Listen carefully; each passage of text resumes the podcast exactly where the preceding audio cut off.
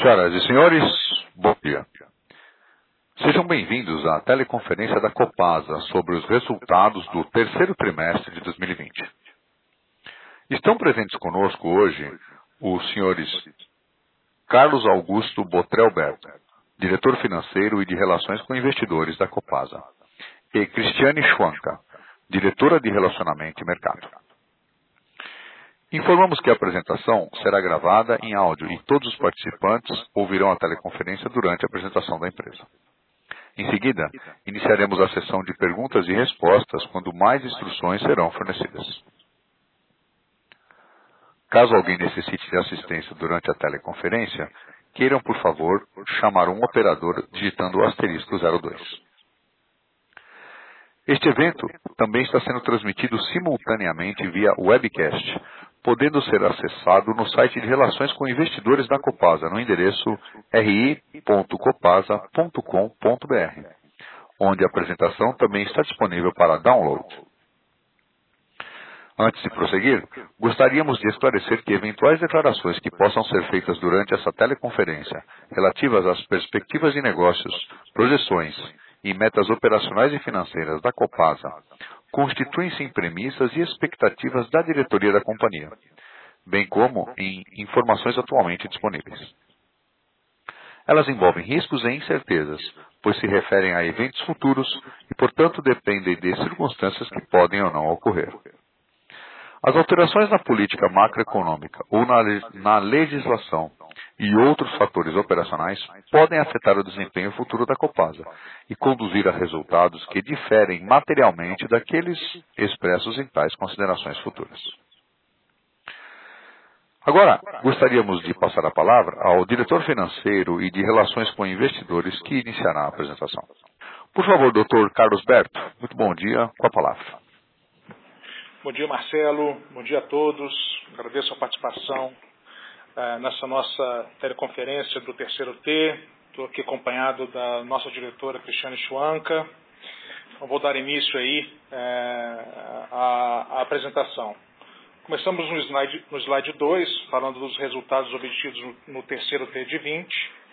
Abordaremos ainda nos próximos slides de forma mais detalhada as explicações para o comportamento das principais linhas da nossa DRE. Apresentamos os destaques financeiros do terceiro trimestre de 20 da Copasa.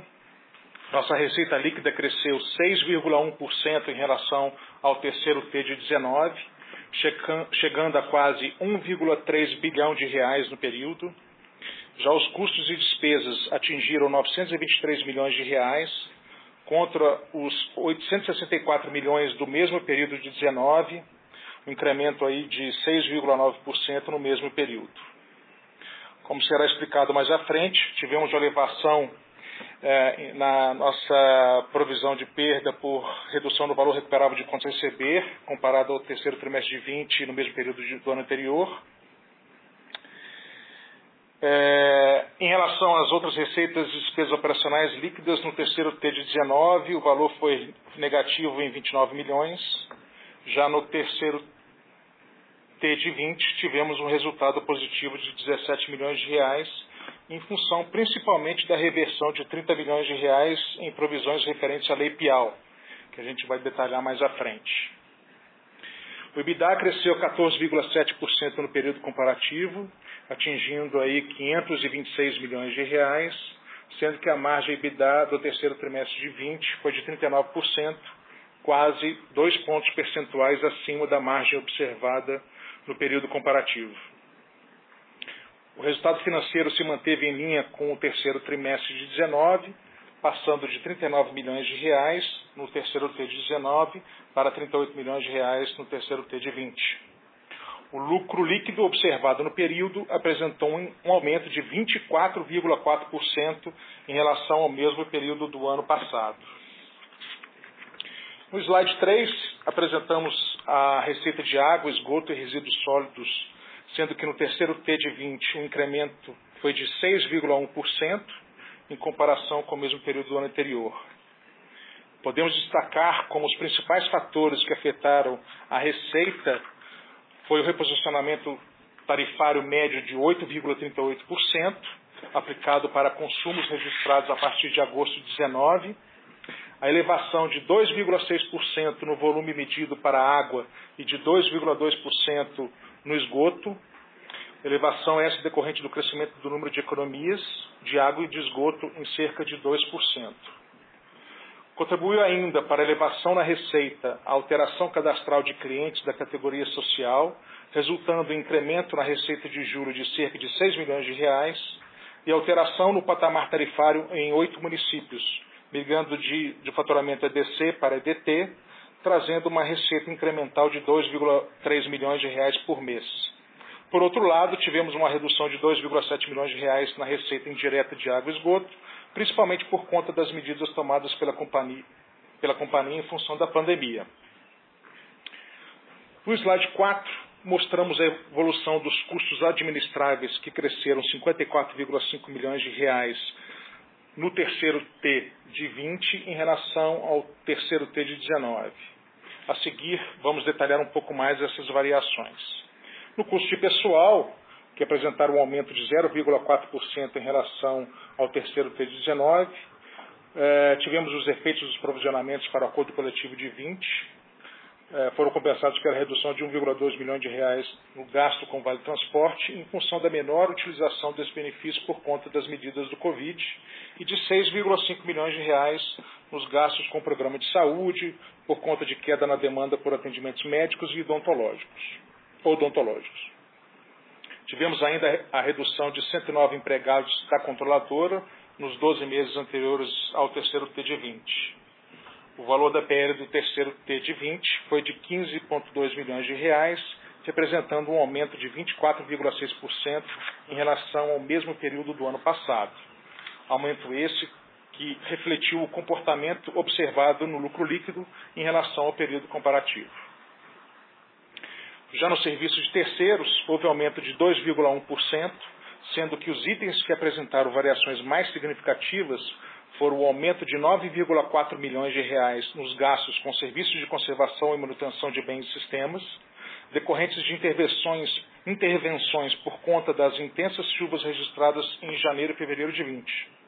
E, por outro lado, a redução de 5,7 milhões de reais nos gastos com o caminhão-pipa em função da menor necessidade de utilização em 20.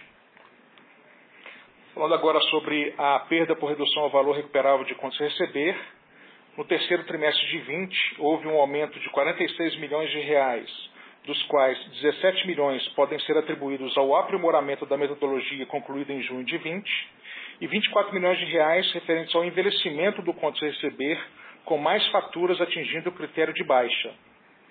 Isso decorre do aumento da inadimplência por conta da por conta da instabilidade econômica agravada pelo Covid, da extensão dos prazos de pagamentos para parte dos clientes da categoria comercial, bem como da suspensão da realização de cortes desses eventuais clientes inadimplentes. Na sequência, temos os repasses tarifários a municípios, com elevação de 30% contra o terceiro T de 19, Aumento esse ocorrido especialmente em função do início do repasse para fundos municipais de saneamento de 59 municípios que se habilitaram junto à agência reguladora a partir do reajuste tarifário ocorrido em agosto de 19. No slide 5, mostramos a evolução dos custos não administráveis, que, diminuíram 5,4% no terceiro trimestre de 20 em relação ao período comparativo, atingindo o valor de 129 milhões de reais. Agora vamos detalhar um pouco mais sobre as principais contas. Na energia elétrica, houve queda de 12,8% nas despesas com esse insumo, em função principalmente da alteração na forma de contabilização dos créditos referentes a PIS e COFINS, que passaram a ser contabilizados em cada conta de despesa, considerado como insumo no processo produtivo. Ainda em função dessa mudança, tivemos uma redução de 45% na conta dos créditos tributários. No slide 6, apresentamos as outras receitas, outras despesas e equivalência patrimonial. Em relação às outras receitas operacionais, houve elevação de mais de 40 milhões de reais, em função principalmente da reclassificação de contingência provável para contingência remota de processos judiciais referentes à, lei estadual Lei Pial, que impõe à companhia, na condição de concessionária de serviços públicos, a obrigação de proteger e preservar o meio ambiente por meio de investimento de 0,5% do valor total da receita operacional apurado nos municípios onde operam.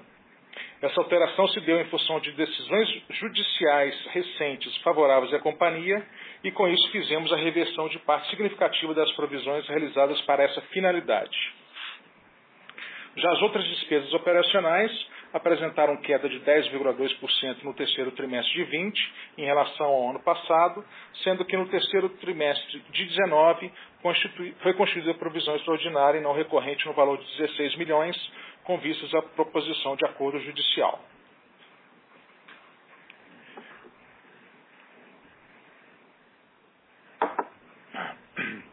Avançando para o slide 7, apresentamos os dados do, do PI da companhia.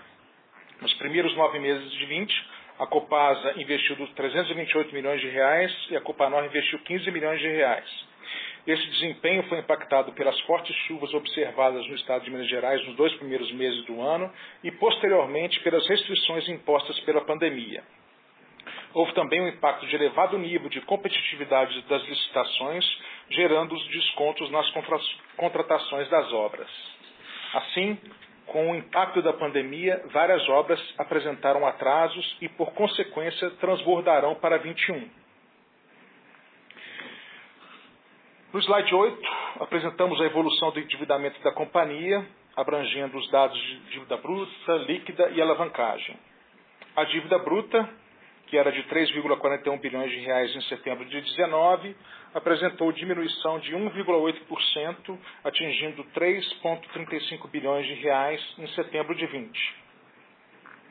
Considerando que o caixa de setembro de 20 atingiu 1,07 bilhão de reais, a dívida líquida totalizou 2,27 bilhões de reais.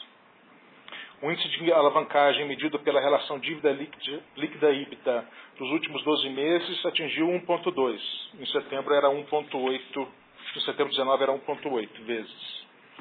Agora no slide 9, é, o cupom médio da dívida total da Copasa apresentou uma redução de um ponto percentual, variando de 6,6% para 5,5% no terceiro T de 20, com a queda nos juros praticados no mercado brasileiro. Em relação aos indexadores da dívida, os contratos vinculados à TJLP tiveram uma redução na representatividade frente ao endividamento total, passando de 19% da dívida total no terceiro T de 19 para 17% no terceiro T de 20. Os contratos atrelados ao IPCA mantiveram uma participação em linha com a do terceiro trimestre de 19. Já a dívida em moeda estrangeira, com a desvalorização observada no real em 20, passou a representar 12% da dívida total. Por fim, em relação ao grau de endividamento, medido pela relação dívida líquida IPL, o índice passou de 44,2% no terceiro T de 19 para 31,7% no terceiro T de 20, em função da redução da dívida líquida. No slide 10, é, falamos da remuneração aos acionistas.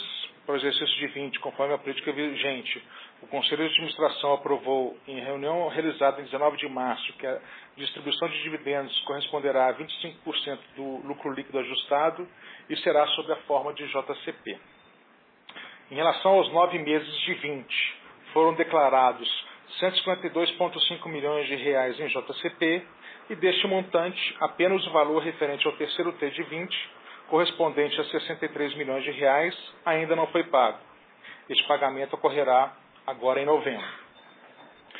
Referente aos dividendos extraordinários, o Conselho de Administração, após a realização de estudos sobre os impactos da companhia de pagamento de remuneração adicional aos acionistas, recomendou para deliberação da AGE convocada para 19 de novembro, a declaração de 820 milhões, sendo que o pagamento ocorrerá ainda neste exercício social.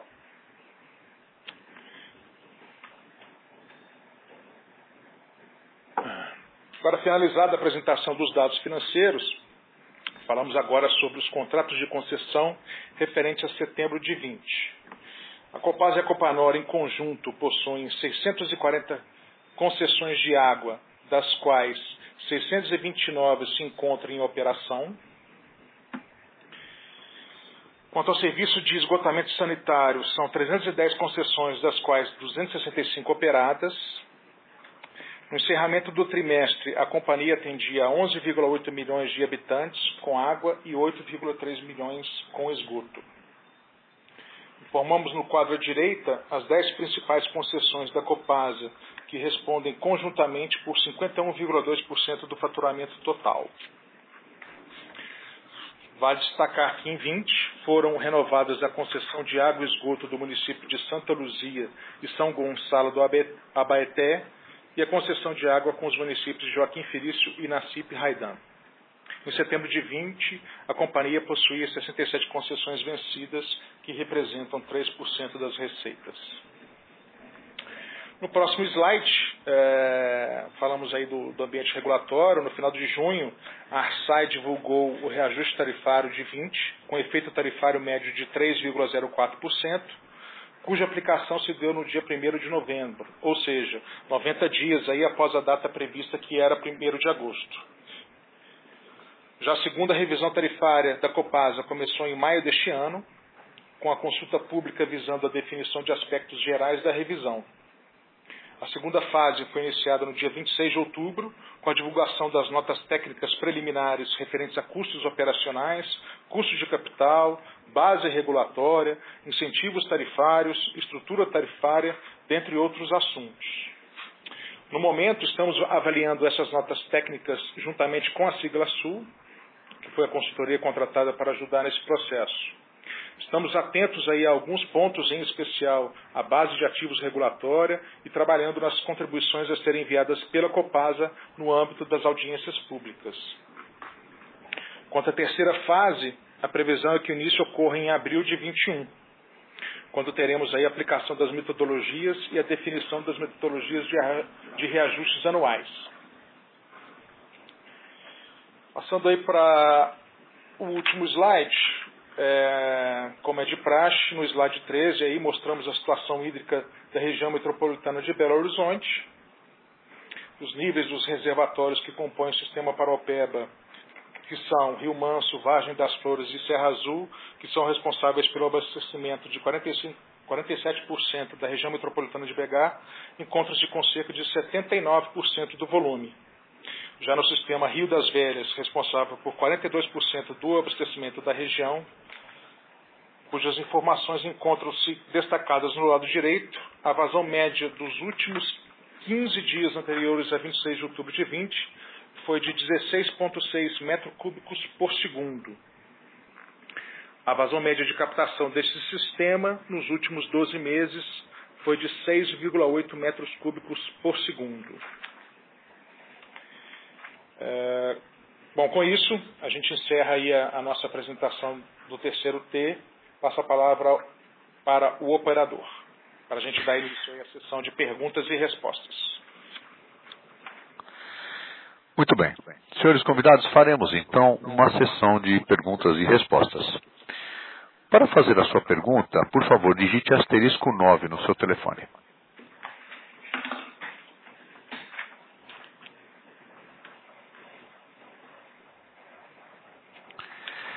A primeira pergunta será do Marcelo Sá, do Banco Itaú. Marcelo, bom dia. Bom dia, pessoal. É, obrigado pela oportunidade. É, eu queria fazer algumas perguntas. É, começando com a questão da revisão tarifária, né, eu sei que vocês estão ainda analisando a documentação, foi bastante documento que foi é, publicado, mas eu queria, na verdade, discutir dois pontos que chamaram bastante atenção. Né? Um na questão da RAB, eu entendo que a proposta do regulador é fazer uma análise agora utilizando uma RAB média mas ao invés de ele fazer, por exemplo, como a metodologia da Sabesp, que considera o CAPEX futuro que a empresa vai fazer, ele atribui um CAPEX de manutenção de 200 milhões baseado no fato relevante que a Copasa em algum momento divulgou, é, e não, de fato, o CAPEX efetivo é, que a Copasa vai fazer, que por sinal é bastante alto, né? Vocês até indicaram 1 bilhão e 200 é, para o ano que vem, então isso não está sendo considerado, o que está sendo considerado na conta é 200 milhões, que é menor que a QRR, ou seja, é, a base média é menor do que a base de saída, fazendo com que você tenha um impacto relevante na base de ativos que vai ser considerada para revisão. É, eu queria entender o que vocês acham desse ponto. E o outro ponto em relação ao entendimento de custo operacional, aí eu não sei se, se meu entendimento está correto, mas o que eu entendi é que, baseado na análise de benchmark, o regulador entendeu que a Copasa não é mais o mais eficiente do cluster, se não me engano é o sétimo ou oitavo, e atribui aí uma diferença de 5% em relação ao mais eficiente. É, hoje, quando você olha o custo regulatório versus o custo reportado da Copasa, a gente entende que a Copasa está underperformando bastante o regulatório. Mas, de acordo com essa metodologia, eu entendo que o custo de saída é, seria o custo atual da Copasa e aí o fator catch-up seria 5% para a empresa caminhar para aquilo em quatro anos. Ou seja, no D0, no momento da revisão, na verdade, o EBITDA da empresa deveria aumentar com um reconhecimento maior de custo regulatório. Eu não sei se, é, se isso está correto. Eu queria confirmar esses dois pontos. Obrigado. É, bom dia. Aqui é a Cristiane, diretora de Relacionamento e Mercado. Eu sou a gestora responsável pelo processo de regulação na companhia e vou responder aí seus questionamentos. Em primeiro lugar, é, deixando claro que as divulgações das notas técnicas feitas pela agência reguladora, elas são preliminares. Neste momento, a companhia, ainda com apoio da consultoria regulatória, prepara sua avaliação para submissão das suas reivindicações de alteração das notas técnicas. É, a divulgação da nota técnica referente à, à BAR efetivamente causou uma, uma agitação no mercado, tendo em vista que a metodologia utilizada pela agência reguladora aqui em Minas Gerais é diferente da metodologia aplicada, por exemplo, é, pela Sabesp, como você mesmo exemplificou. É, no cálculo da base de ativos regulatórios, a, a metodologia divulgada, ela apenas fez referência ao CAPEX ou às despesas com manutenção da base e não considerou, como você apontou, o CAPEX futuro, né, os investimentos futuros. Porque a metodologia adotada pela ARSA é uma metodologia híbrida, diferente da metodologia aplicada pelas outras agências, demais agências reguladoras aí no país. Como eu disse, é, a companhia está preparando sua manifestação para reposicionar essa situação perante a agência reguladora.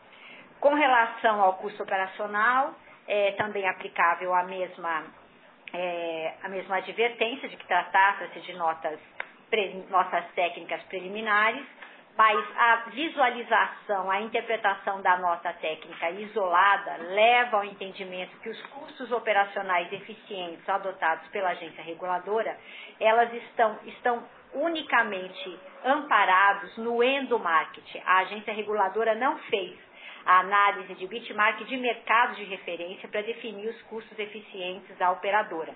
Então, essa também, esse também é um ponto em que a concessionária irá se manifestar no momento oportuno. Espero ter esclarecido. Não, tá, tá jóia, mas só, só para entender um, uma dúvida em relação à metodologia que eles estão propondo, né? Não é nem dizendo se o 95% faz sentido ou não, que eu sei que ainda tem contas é, que podem eventualmente modificar esse resultado, mas de acordo com a metodologia, o custo de saída seria o custo da companhia, e aí você tem como se fosse um componente do, do fator X, que seria esse fator catch-up de 5% para você migrar para aquilo depois do final do período de revisão tarifária, ou seja, fazendo com que o número de saídas do momento da revisão seja mais alto, que seria positivo para a empresa quando a gente olha estimativas que o mercado está é, tá projetando. E isso faz sentido de acordo com a metodologia que está proposta? Essa é uma das conclusões possíveis, mas não é a única. Como eu disse, nós estamos nos aprofundando nos resultados, fazendo todas as inferências para poder apresentar o nosso posicionamento final.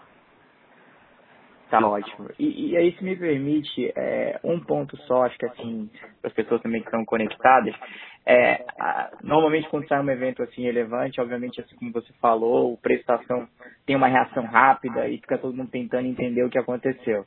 É, é importante para os investidores, para o seu site, que a empresa esteja disponível e consiga responder esse tipo de questionamento quando, quando perguntado, ou, ou, tem algum posicionamento formal sobre algum ponto. Lá, esse ponto, esse ponto, para a gente precisa modificar, para a gente também não ficar num cenário que, enfim, ficar todo mundo sem saber o que está acontecendo e sem ter uma oposição. Outras empresas do setor elétrico se posicionam em relação à ponte que não concorda do regulador. Então, assim, se, se fosse possível, quando saísse algum evento relevante, a empresa se posicionar, eventualmente fazer um call, eu acho que seria bom para o mercado, ou até mesmo a RI colocar a gente em contato com vocês para poder discutir, porque senão acho que fica com muita assimetria de informação, isso é bem prejudicial para a companhia é, da prestação, enfim. Conforme a gente explicou, nós estamos ainda no momento de análise de todas as nossas técnicas. Veja só, em face do regulador ser um regulador não convencional no mercado, diferente do regulador, por, exemplo, das demais companhias, como você mesmo citou, da Sabesp, as notas técnicas elas não podem ser lidas de formas isoladas. E a, a companhia irá se manifestar é, no momento após a sua conclusão com relação às notas técnicas. Tá ótimo, muito obrigado.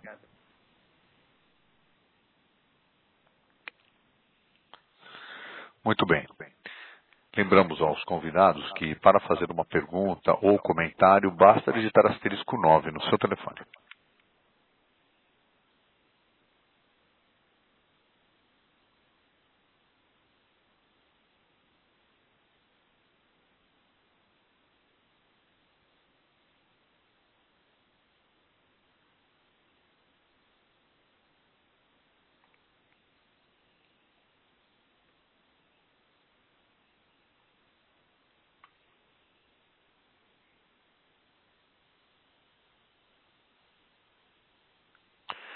Parece que temos uma pergunta enviada pela internet, pelo webcast.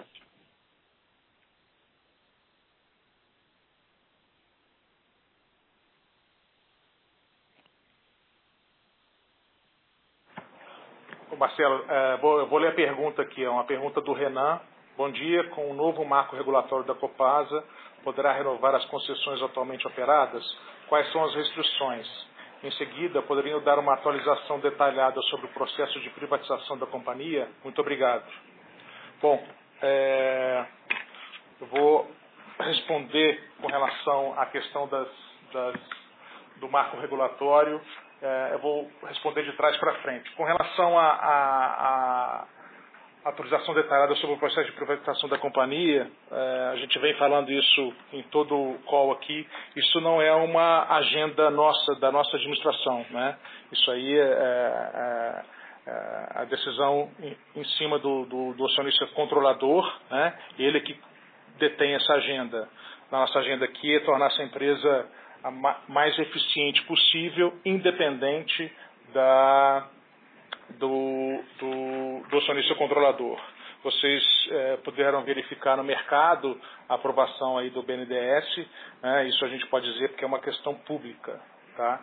É, com relação ao marco regulatório em poder renovar, sim, a gente sabe a questão do veto, né? Tá o veto aí que vai ser é, votado em relação a, a, a, agora em novembro, o, artigo 16, e nesse artigo é, a gente acredita que é, existe aí uma, um posicionamento do governo entre em é, promover competitividade e eficiência, né? o artigo 16 vetado, que seria permitir a renovação dos contratos de programa.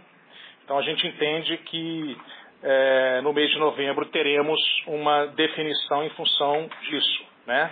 Mas é, hoje está prevista, está prevista a variação dos vetos pelo Congresso Nacional ao longo do mês de novembro, que pode mantê-los ou derrubá-los. Tá? Então, a gente aguarda aí é, a votação do veto.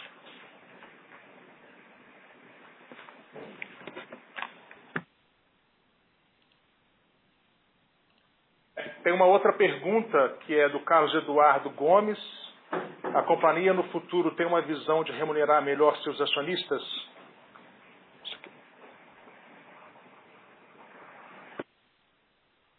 Ah, é, com relação a essa, essa questão, né, a gente tem uma política de dividendos. Ah, com certeza, sim, vocês viram o movimento é, de distribuição de dividendos extraordinários, onde vai aproximar a nossa alavancagem daquela alavancagem conforme política. Né? Então a gente vai sim é, sempre estar buscando é, respeitar a política de dividendos da empresa.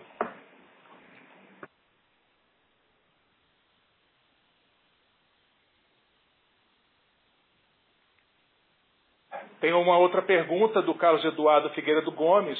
É, quais são as práticas de ESG da companhia? E a companhia está alinha, alinhada no, na economia circular? Obrigado, obrigado pela atenção. Carlos Eduardo, a, no, a, Copasa aderiu recentemente ao Pacto Global, né, isso inclusive foi motivo aí divulgado nos fatos relevantes a companhia já adota há um tempo os princípios de desenvolvimento sustentável nas suas atividades e estamos aqui motivados a dar prosseguimento às ações necessárias para a aderência à economia circular. Então, em breve, todo o mercado terá mais notícias sobre o SG da Copar.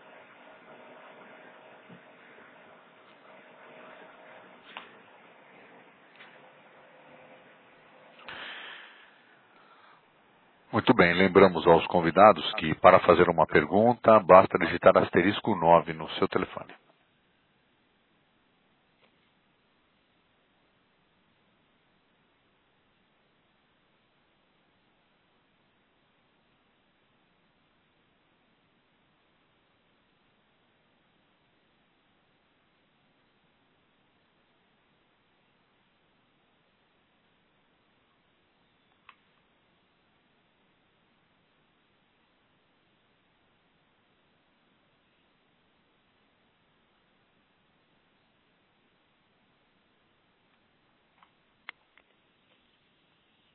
Senhores convidados, lembramos a todos que caso tenham alguma pergunta, basta digitar asterisco 9 no seu telefone, que estamos com o time da Copasa à nossa disposição.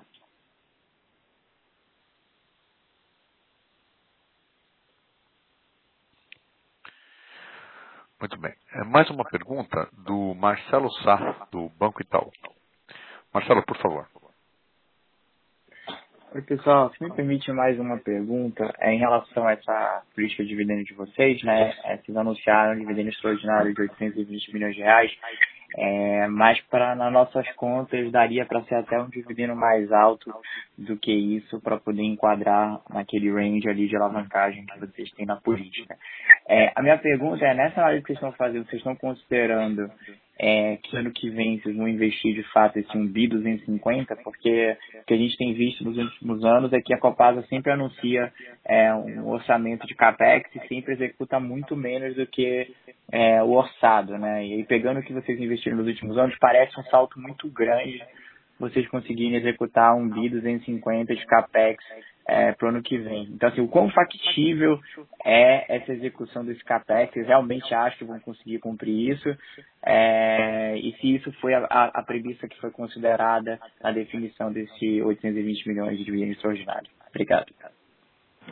Marcelo, Respondendo a sua pergunta, a gente está é, a, a, previsão de capex levou em consideração sim o 1,250 para o ano que vem. Evidentemente estamos aí exatamente no meio dessa revisão é, é, de, de, de, orçamento e inclusive em função daquele transbordo que é, eu comentei com você quando eu estava falando do, do capex, né?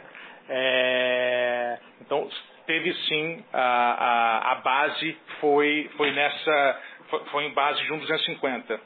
É, é, podemos ressaltar aqui também, que é importante lembrar, que é, nós temos é, não só o covenant dívida líquida sobre EBITDA, né? então levamos em consideração também todos os outros, os outros covenants é, que a companhia tem para levar em consideração essa distribuição de dividendos. Tá? Uma das coisas que o ano que vem iremos fazer é, na, na, na, no estudo do CAPEX de 1,250 é, é em relação àquilo que eu comentei em relação aos descontos. Né? Dada a competitividade das, das, das empresas no processo licitatório, né, a gente já vai partir é, para o ano que vem já com uh, com a premissa de, de algum desconto futuro que pode ser dado. Tá ótimo. Muito obrigado.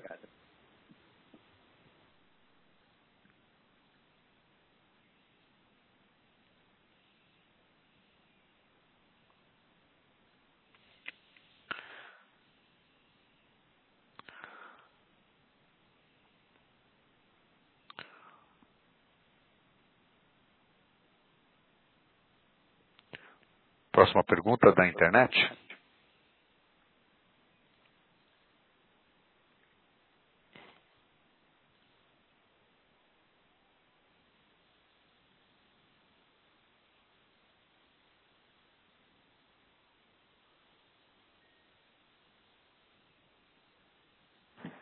É, em relação a uma pergunta do Marcelo Moraes, um plano de investimento. Não. Bom dia. Poderemos comentar sobre a frente de melhoras de eficiência que estão sendo avaliadas pela atual gestão? Né? Marcelo, a gente ah, é, sabe que desde quando entramos aqui na companhia, né, a, a, a, essa, essa diretoria quer trazer mais eficiência para a empresa, e isso mostrou-se lá desde o início, né, quando a gente reduziu o número de diretorias de 8 para 5, isso teve um reflexo na redução de superintendências e gerências, e, e, e ainda assim buscando mais eficiências. Hoje é, é, temos aí várias frentes é, é na área comercial também para tra trazer é, importantes é, é, retornos para a companhia. Tá? É, fizemos aí uma atualização importante, que, que, é a atualização do nosso SAP for HANA. Tá? É, isso foi um, um, passo super importante para a gente é, adequar a, a, volumetria que a Copasa tem hoje é, com, com um software de peso. Tá? É, e é, tenho certeza que a Cristiana que tem várias frentes comerciais aqui que ela pode detalhar para vocês também. Bom dia, Marcelo. Nós estamos é, atuando na incorporação, como bem disse o Dr. Carlos Augusto, na questão de trazer a tecnologia para melhoria de gestão, né, novas tecnologias referentes a, a acompanhamento e gestão, principalmente da cadeia comercial, poder atuar com a nossa cadeia de cobrança mais assertiva é, entre os pontos e também atualização de funcionalidades que possam tornar a nossa competitividade mais acirrada no ambiente de mercado. Além das clássicas organizações de estrutura funcional e orgânica para dar mais agilidade. É, são várias as melhorias e começam a ser sentidas né, já ao longo dessa, desse próprio exercício.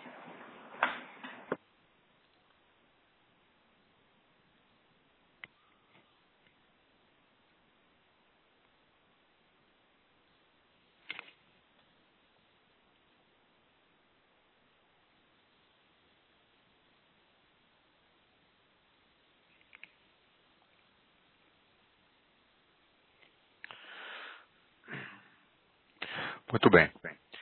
Temos aqui mais uma pergunta do Felipe Rached, do Goldman Sachs. Felipe, bom dia.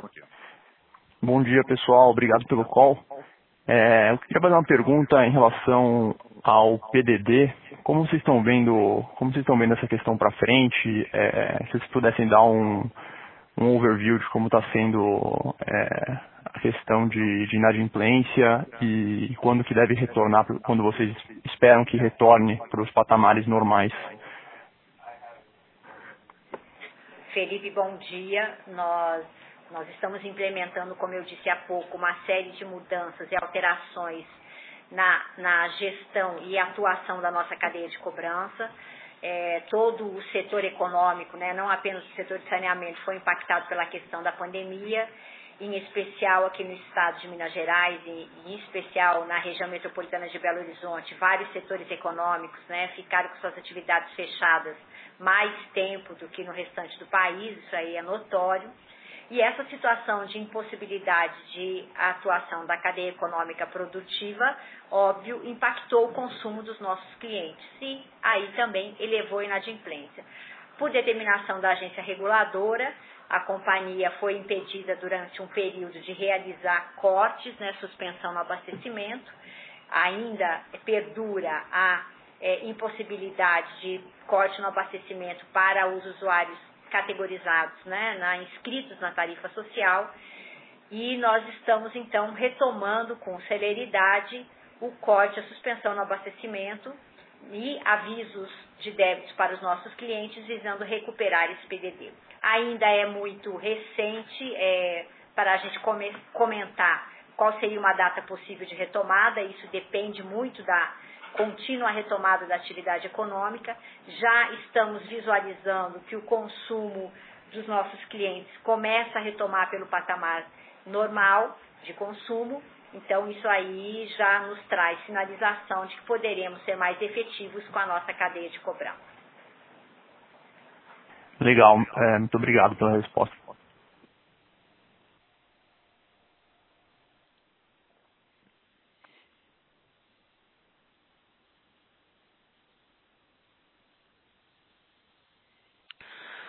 Senhores convidados, lembramos a todos que para uma pergunta basta digitar asterisco 9 no seu telefone para que possamos abrir a sua linha.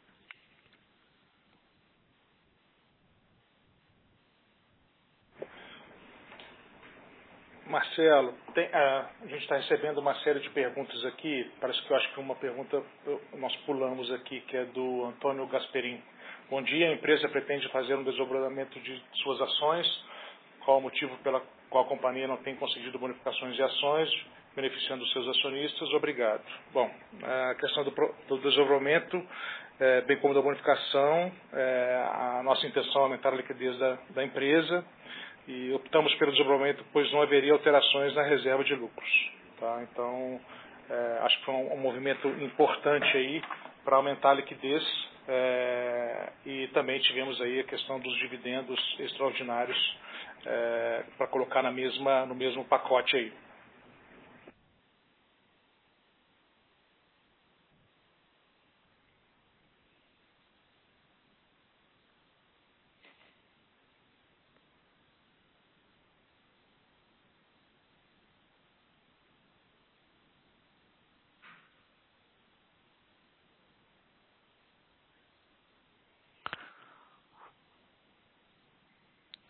Lembramos aos convidados que para uma pergunta, asterisco 9, por favor.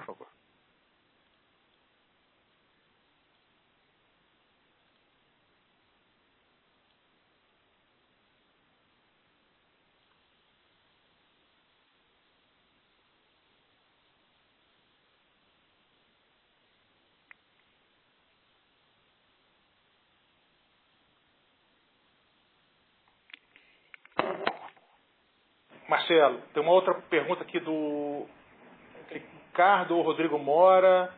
Uh, ele, quer, ele, quer, ele, quer, entender uh, o anúncio dos dividendos extras de 820 milhões. Né? Bom, uh, a companhia, desde o início do ano, né, ela, ela divulgou um, um, um comunicado ao mercado que estaria aí distribuindo é, dividendos extraordinários esse ano, isso foi lá em março de 20, né? É, quando aconteceu a questão da pandemia e a companhia tomou uma, uma posição conservadora no momento, né? E dado, uh, vocês bem sabem, o setor de saneamento muito bem privilegiado aí né, em relação às outras uh, empresas de outros setores, né? A pandemia acabou uh, não tendo todo esse efeito, né? Então, e como a gente já tinha anunciado lá atrás que a gente revisitaria esse assunto agora no quarto T, então foi onde é, nós fizemos um estudo é, dos dividendos extraordinários, é, respeitando aí todos os covenants é, estatutários e financeiros que nós temos e, é, e, e, e fazer face à, à, política de dividendos, a gente foi deliberado pelo Conselho de Administração o pagamento ainda esse ano de 820 milhões de reais.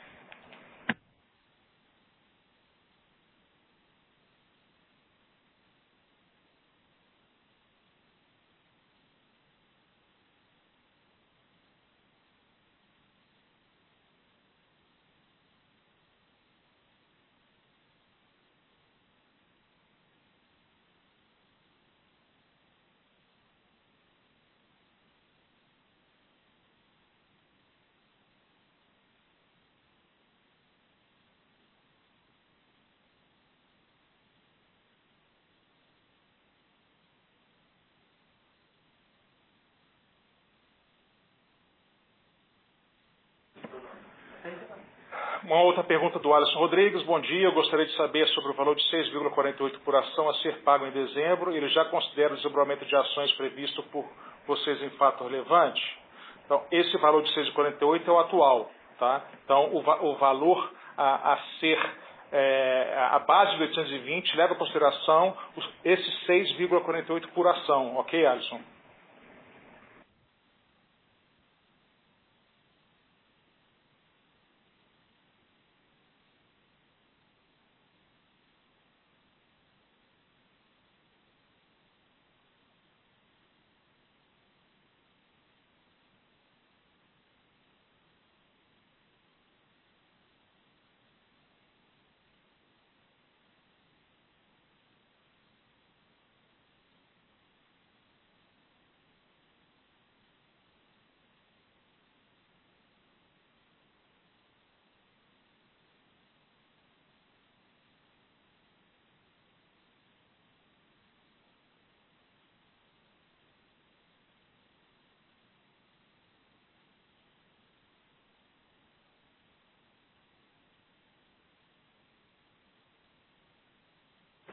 É, é, sobre uma pergunta do Marcelo Moraes, ainda sobre o CAPEX, consegue separar o que é CAPEX de manutenção previsto para o ciclo 21-24?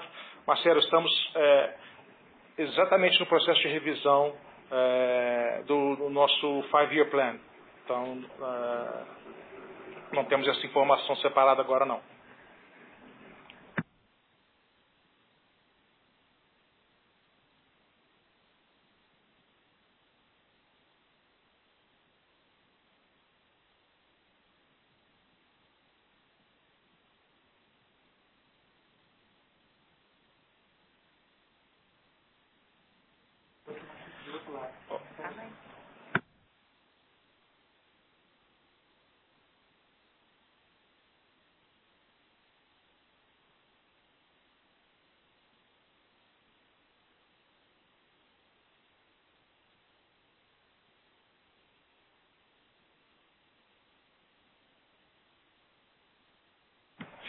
É, uma pergunta do Felipe, gostaria de entender qual seria o motivo da distribuição de dividendos ordinários, tendo em vista a previsão de gastos com capex da ordem de 1,2 bi em 21. Bom, Felipe, nós temos uma política, né, essa política de dividendos ela é muito clara em relação à alavancagem ótima. Né, estávamos aí, em função da pandemia, tomando uma medida conservadora é, é, e agora é, chegou o momento da gente é, iniciar a adequação em relação à política. Tá?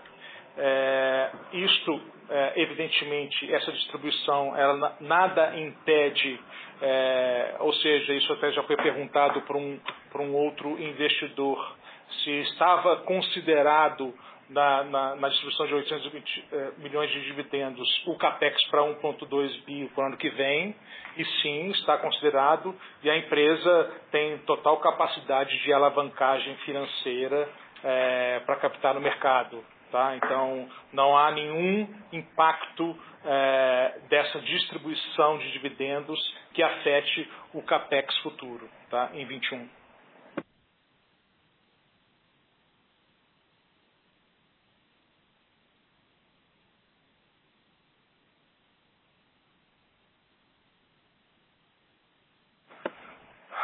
Uma outra pergunta do Carlos Eduardo Figueiredo Gomes, a Copasa tem um direcionamento a aumentar suas margens no longo prazo. Com certeza, Carlos. É, o que a gente vem fazendo aqui, exatamente é, todo esse processo de melhorias de gestão, vai trazer sim melhores margens no longo prazo.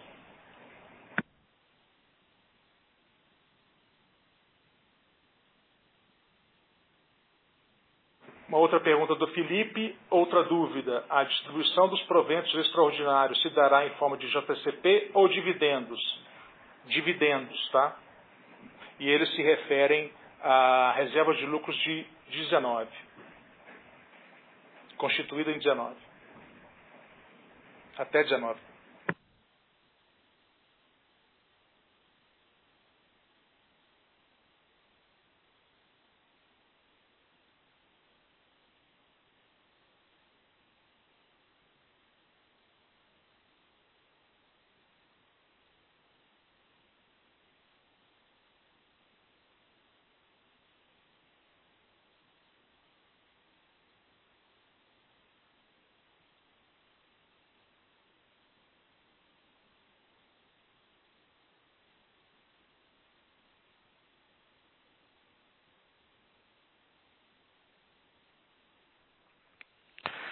Muito bem. Encerramos neste momento a sessão de perguntas e respostas. Dessa forma, é, retornamos a palavra ao Dr. Carlos Berto para as considerações finais. Dr. Carlos, por favor. Obrigado, Marcelo. Bom, pessoal, agradeço novamente a todos aí pela participação na nossa teleconferência. Permanecemos à disposição para esclarecimentos por meio de nossa diretoria financeira, de relações com investidores e da área de RI da Copasa. É, aproveito aqui para convidar a participar do nosso Copasa Day, que vai ser realizado no dia 9 de dezembro e a agenda será divulgada em breve. Até a próxima, até a próxima e bom dia a todos. Muito bem. Assim, a audioconferência de resultados do terceiro trimestre de 2020 da Copasa está encerrada. Agradecemos a participação de todos e tenham um excelente dia. Já podem desconectar suas linhas.